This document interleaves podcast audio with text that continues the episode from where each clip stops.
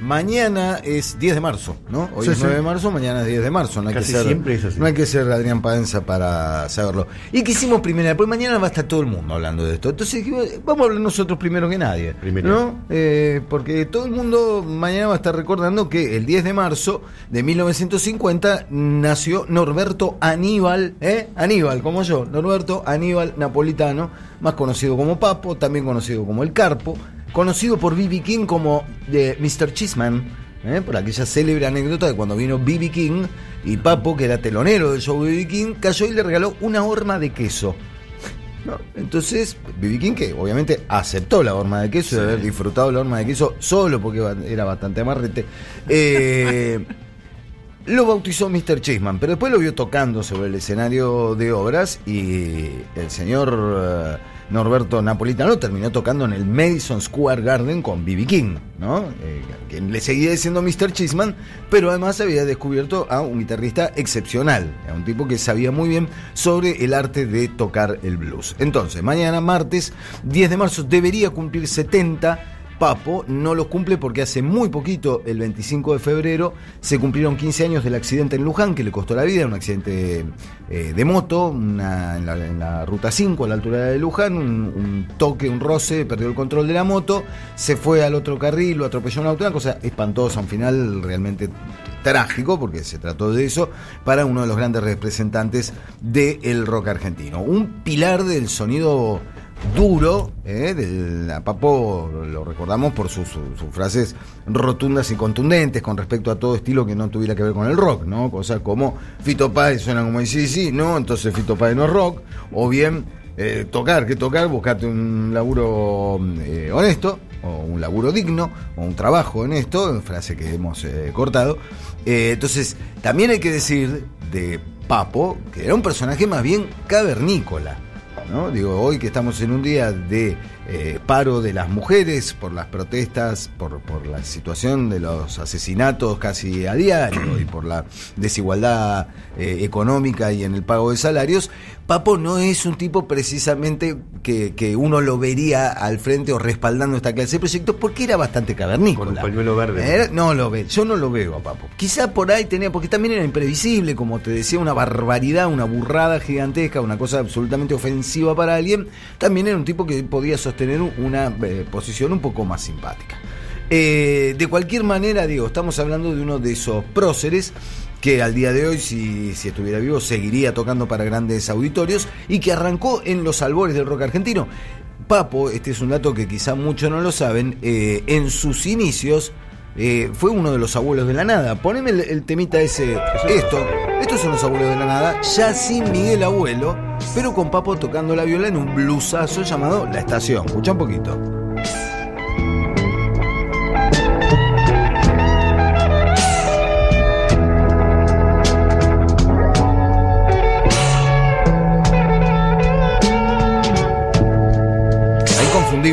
De Papo en una versión de Los Abuelos de la Nada, ya sin Miguel Abuelo, que se había ido a Francia. Papo ya había sido invitado a grabar en el single de Tema en Flu sobre el planeta, al lado B del single de Diana Divaga. Y cuando se fue Miguel Abuelo, quedó medio al frente de una formación de Los Abuelos de la Nada que fue más bien eh, efímera, duró, ¿Calamaro duró estaba? muy poquito. No, Calamaro es de la versión posterior, de la versión de los 80. La voz, ¿no? Eh, Pocas palabras. La voz con la, la voz. no, no es Papo. Eh, ¿No? ¿Quién canta en la estación? No sé si no es. No, no. No, no, no es Papo. Eh, pero digo. eh, No sabía que Papo, Papo había estado en Los Abuelos Nada. Estuvo en una versión muy efímera, así, muy, muy en Estoy re entre, la, entre la, la partida de Miguel Abuelo, un intento de seguir adelante y después rápidamente eh, Papo siguió adelante. ¿Por qué? Porque lo llamó eh, un señor que también, si hablamos de próceres del rock argentino, mm, tiene algún peso en la historia y andaba necesitando un guitarrista, estaba también cambiando la formación de una banda señera del rock argentino y así fue como Papo, primero fue un abuelo de nada y después fue un gato. O sea, a Papo se lo conoce por Papos Blues, por Riff y todo eso, pero también, obviamente, formó parte de la versión más endurecida de Los Gatos, donde tocaba una canción llamada Rock de la Mujer Perdida, que es casi como Papos Blues.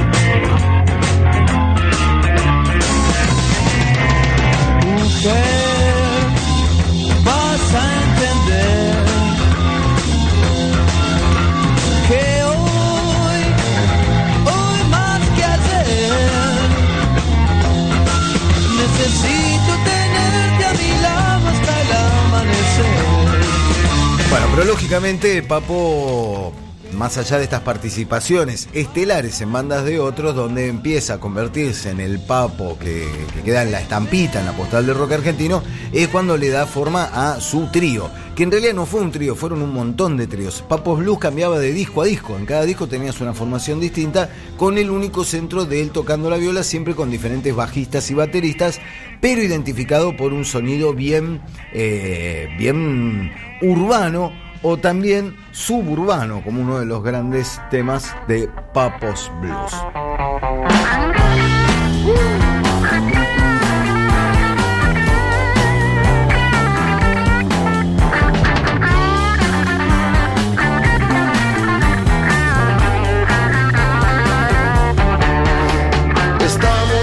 Tiempo en que el ser humano vive con razón de ser. Palabras un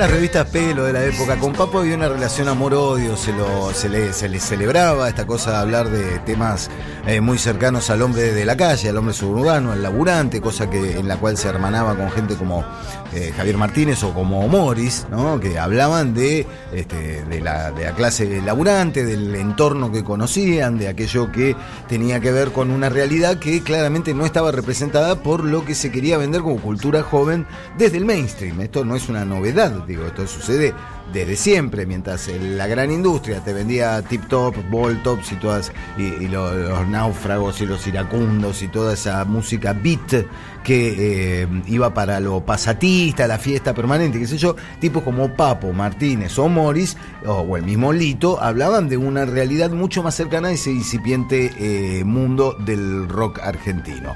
Lo que pasa es que, claro, esa situación inestable y la misma inestabilidad eh, social y política en la Argentina hizo que Papos Blues fuera un proyecto con muchos discos, pero también eh, irregular y en el cual nunca terminaba de afirmarse en una identidad más allá de la presencia de Papo. En un momento Papo se fue a Inglaterra con su amigo Víctor Bereciartúa, un tipo que después se lo va a hacer- se va a conocer mucho como Vitico, y en el viaje que hacen por Inglaterra escuchan a un montón de bandas, entran en contacto con otra forma del rock duro y así es como cuando vuelven de Inglaterra, Papo archiva a Papos Blues en un célebre show de 1980, lo presenta como Adiós Papos Blues, Hola Riff y con Riff proponía no detener su motor en un sonido mucho más cercano a ACDC que a BB King.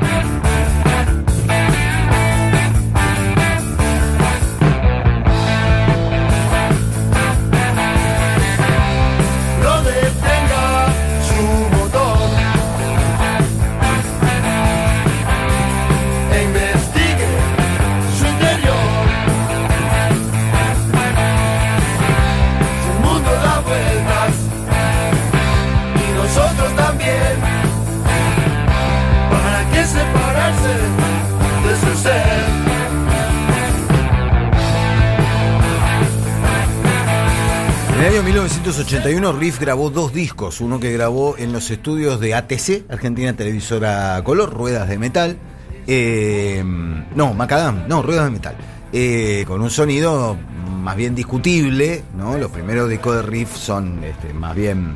eh, muy potentes en cuanto a las canciones, con mucha actitud, con un sonido muy hard rock, pero con un, con un estilo de grabación que no le hacía ATC justicia. Records. ATC Records y además grabado a- eh, ahí.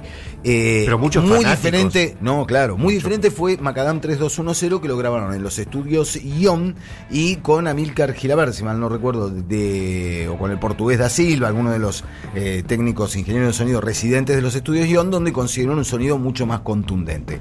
Pero Riff, sobre todo, representó, más allá de la calidad o no del sonido de las canciones que registraba, representó toda una movida que sintonizaba, primero con los que en algún momento de los eh, fines de los 60 y 70 se lo llamaba los firestones, ¿no? El público más jarroquero, el público que buscaba otra cosa y que no congeniaba tanto con la onda del hipismo, y con un público que en 1981-1982 ya empezaba a tener plena conciencia de qué había significado la dictadura iniciada en 1976, lo cual le trajo también muchos problemas a Riff en cuanto al comportamiento de su público en los conciertos. ¿no? Era como una, eh, un, un público pulenta, aguantador, que le gustaba el hard rock y que además empezaba a retobarse ante las presencias policiales. Campera de Estaba- cuero. Claro, campera de cuero, cadenas, tachas y que se encontraba el camión celular en la puerta cuando el celular no era un aparato de comunicación y no subía mansamente al celular, se atrevía a plantarle cara a la policía, lo cual terminó en célebres enfrentamientos, quilombos, eh, detenciones masivas y la necesidad de a fines del 82 hacer un festival en Enferro junto a los violadores diciendo Riff termina el año sin cadenas porque la situación se había vuelto, vuelto insostenible desde la persecución policial e incluso desde el mismo establishment del rock, del rock que los miraban como diciendo che ustedes meten demasiado quilombo nos ponen en problemas Incorporó todos". la campera de cuero, Campera de cuero, como indumentario oficial del rock. Anillo. Hasta ese momento no estaba, ¿no? Lo curioso de aquel show de fin de año en el que proponían terminar el año sin cadenas y sin problemas es que por supuesto se pudrió todo. Fue una noche en la cual el público de Riff saliendo Era, del era, estadio- era, era una etapa no socialdemócrata. No, rock. no como la etapa ahora que la etapa republicana del rock. El donde ahora viste, no pasa nada. Un recital rock casi es un lugar seguro. Y en ese se momento puede. era, Era como los congresos del peronismo. Los congresos del peronismo era lindo cuando volaban Cuando sillas, volaban cosas. los tiros, Claro. baleaban un ataúd. Madonna Quirosa, los balazos. Esa es la cosa, ¿viste? Sí. La cosa sana. Se peleaban por estar adelante. No, eso es. Tenemos Bueno, que. imagínate ese show, Riff y los violadores en tu querido estadio de Ferrocarril Oeste, que por supuesto se repudrió todo y a la salida el público de Riff detuvo una locomotora que pretendía ingresar a la estación de Caballito, de, este, del tren Sarmiento. Los muchachos se plantaron en la vía y dijeron, acá no pasa ni siquiera la locomotora. Esa clase de público tenía el Riff de Papo que este, después quería bajarle un poco los decibeles, pero era la típica, che, che, tranquilo, no hagamos Gran quilombo", frase de- y te tocaban unos temas que quería romper todo. Gran frase de Papo sobre Charlie Sui Generis. Nosotros queríamos rock y, rock y ellos querían y ellos vinieron a ablandar la milanesa. que no se sabe qué. Eso como poeta es un poeta interesante. Sí, sí, los tipos que, de- de- tenía... Venga, tiene la famosa casa, eh, la famosa canción Vengan a mí los sándwiches de miga. Sí, sí. Es una, es, una, Eh, po- es una genialidad eso. Sí, sí. Si vos te pones a pensar, es una extra- es extraordinario. Un tipo que graba a los 20 años una canción llamada El Viejo. O sea, reflexiona sobre el hecho de volverse viejo, un pibe de 20 años, y reflexiona bien, no es que dice cualquier estupidez, ¿no? Yo soy un hombre bueno, lo que pasa es que estoy, me estoy volviendo viejo. ¿No? Y lo cantaba un pibe de 20 años. Bueno, Papo podía tener esa visión. Y ese recitado que termina diciendo heroicos sobrevivientes darán el golpe Claro, final". eso es la pantalla del mundo nuevo de eh, disco Contenidos de Riff, el, un disco en el cual suena. Esa canción es de Peyronel, ¿no? ¿La esa, canta esa Peyronel? canción es de Peyronel, la cantan a dúo. Y en ese está uno de los grandes hitazos, eh, como para hablar, mira, para darte una idea de que Papo difícilmente hoy sería un hombre deconstruido, tuvo un hitazo de Riff que hablaba de una chica eh, que viajaba en Cadillac, ¿no? Claro.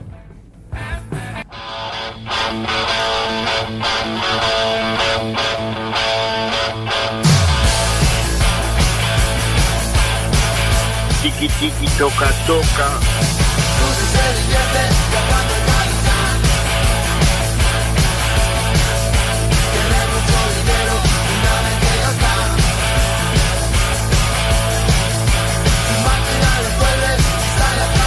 Se agita detrás de la, del El tiki, Bueno, tiki, toca, toca. rápidamente, redondeando, Riff fue una gran etapa, después Papo volvió con Papo Blues. eh, Mañana seguimos, retomó la- ¿Querés que mañana, Mañana hagamos la última etapa? Sí, claro, porque mañana es el aniversario. Claro, mañana vamos a con- continuar desde este punto. Parte desde, dos. Desde el riff que se les No. pide un poco. ¿Cómo que no? Sí. Tiene mucho dinero. Porque cerrar, la, la verdad que liquidar en 30 segundos lo que fue toda la No, carrera no. posterior de Papo es casi re imposibilidad. loco, amigo.